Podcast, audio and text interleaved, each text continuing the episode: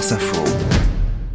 Et bonjour Lise Roseveil. Bonjour. Dans le vrai ou faux, une question ce matin. Est-il difficile en France d'avoir accès à un médecin généraliste à toute heure du jour et de la nuit? Gabriel Attal s'est dit prêt à restaurer l'obligation de garde pour les médecins libéraux.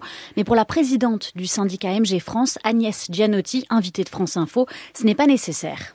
Sur le soir, la permanence de soins de soir et de week-end qu'il faut bien évidemment assurer collectivement, 95% du territoire est couvert, donc il n'y a pas vraiment une difficulté. Est-ce que c'est vrai? Dans 95% des territoires en France, la permanence des soins est assurée les soirs et les week-ends? C'est vrai, oui, mais la présidente du syndicat des généralistes est incomplète.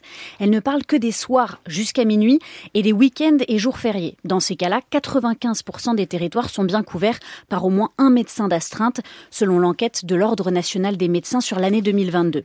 Ça veut dire qu'en dehors des horaires d'ouverture des cabinets, si vous avez un problème de santé à 22 heures par exemple, vous pouvez appeler le 15 et être pris en charge par un généraliste.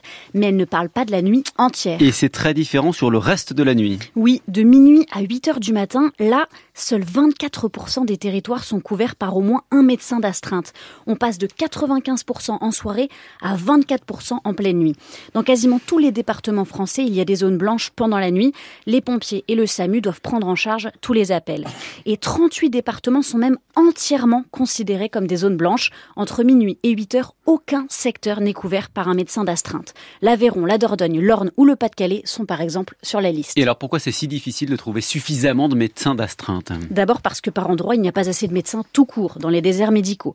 Ensuite, les généralistes doivent être volontaires et certains se disent épuisés par la cadence de travail en cabinet. Ils ne peuvent pas enchaîner avec des astreintes de nuit.